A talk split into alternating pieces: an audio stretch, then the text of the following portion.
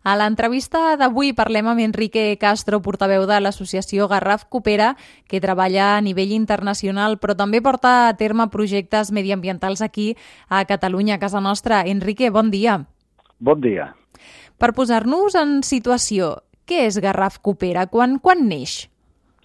Bueno, nosaltres vam néixer el 2011 a Vilanova i la Geltrú com a una expressió de compromís cívic i solidari de moltes persones, que algunes de les quals estàvem amb altres ONGs, tant de cooperació com de medi ambient, mm -hmm. a nivell eh, estatal, a nivell eh, de Catalunya, i vam dir, bueno, doncs, pues, les grans eh, ONGs treballant a nivell mundial. Pues nosaltres anem a fer cosa eh, molt centrat en el Garraf, molt centrat a, a, a la localitat. Som una societat que volem els resultats, eh, que volem veure els resultats molt ràpid, no? i a vegades potser això ens penalitza que efectivament ara vosaltres que, que treballeu amb el medi ambient pensem que no està tan malament com poden dir els informes o segons quins estudis, però és que potser d'aquí 20 anys ja no estarem a temps de salvar-lo ja no estem a temps.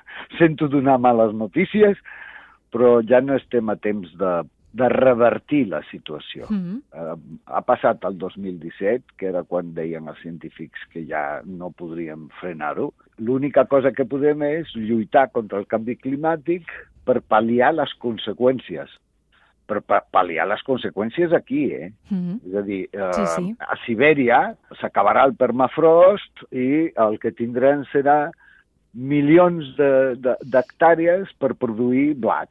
S'inundaran unes quantes illes, eh?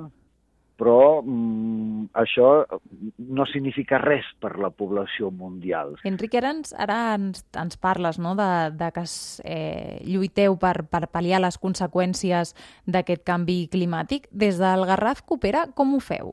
Quines accions porteu a terme, heu estat portant a terme? Bueno, nosaltres, com que som una organització de cooperació internacional i cooperació local, mm -hmm. nosaltres hem après de les nostres companyes del Brasil que produeixen cotó ecològic i transformen aquest cotó ecològic en roba ecològica sense químics i molt més sana per, ser, per usar i tal.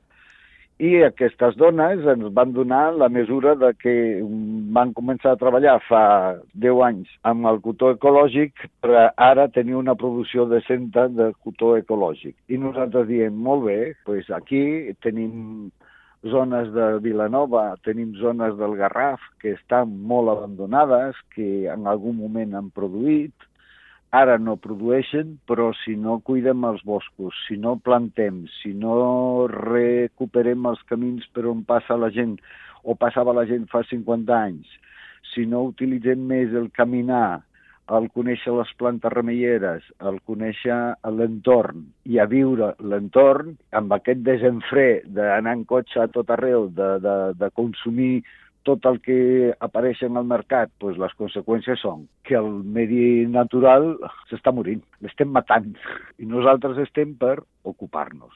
En la mida del possible, recuperar l'entorn natural, des de la platja fins a aquell, aquell alzina que plantes i que saps que tindrà la teva alçada 10, 12, 15 anys eh? i serà un arbre per recuperar eh, l'aigua i per recuperar l'ombra i per recuperar el medi natural.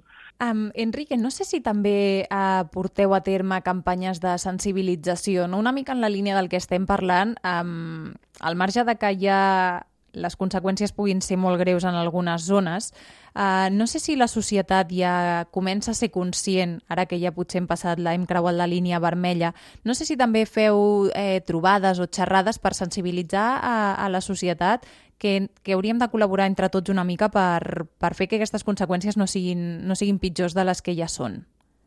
Sí, fem, fem xerrades, fem trobades. Nosaltres cada tercer diumenge de mes ensenyem, eh, mostrem com està una part del territori en la que hem recuperat uns camins, hem fet una ronda que la, acaba, la Diputació acaba de senyalitzar-la, la ronda de Darró-Hortoll, tot això a Vilanova. Eh? Mm, sí, sí. Eh, nosaltres estem recuperant amb altra gent el camí ramader de la Marina o la carrerada de la Cerdanya, o com volem dir-li, que va des de Vilanova fins a les Bulloses. Nosaltres anem fent, no? anem fent. Eh, és veritat que cada vegada hi ha més gent conscient, com a mínim per passejar, per veure, per reviure els espais.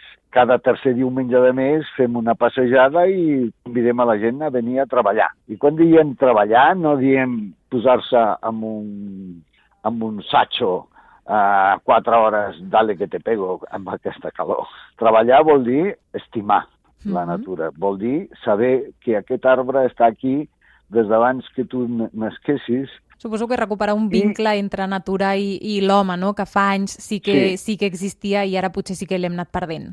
Recuperar aquest vincle perquè, a més a més, eh, clar, nosaltres ens fiem dels que saben més que nosaltres, que són els científics, eh? de tota mena. Ens estan dient i nosaltres ens informem i actuem en conseqüència. Si ens diuen, heu de recuperar totes les petites basses, encara que siguin d'aigües de pluja, encara que se sequin a l'estiu perquè s'han de secar aquí al Garraf, doncs nosaltres ho fem. Que això significa que hi haurà més mosquits? Doncs pues clar, no, ja està bé que hi hagi més mosquits a les basses, perquè hi haurà més ocells, és a dir, reequilibrar l'ecosistema. Enrique Castro, portaveu de l'associació Garraf Coopera, que treballa a nivell local i internacional lluitant per aquesta recuperació del medi ambient. Enrique, moltes gràcies per atendre'ns. Gràcies a vosaltres.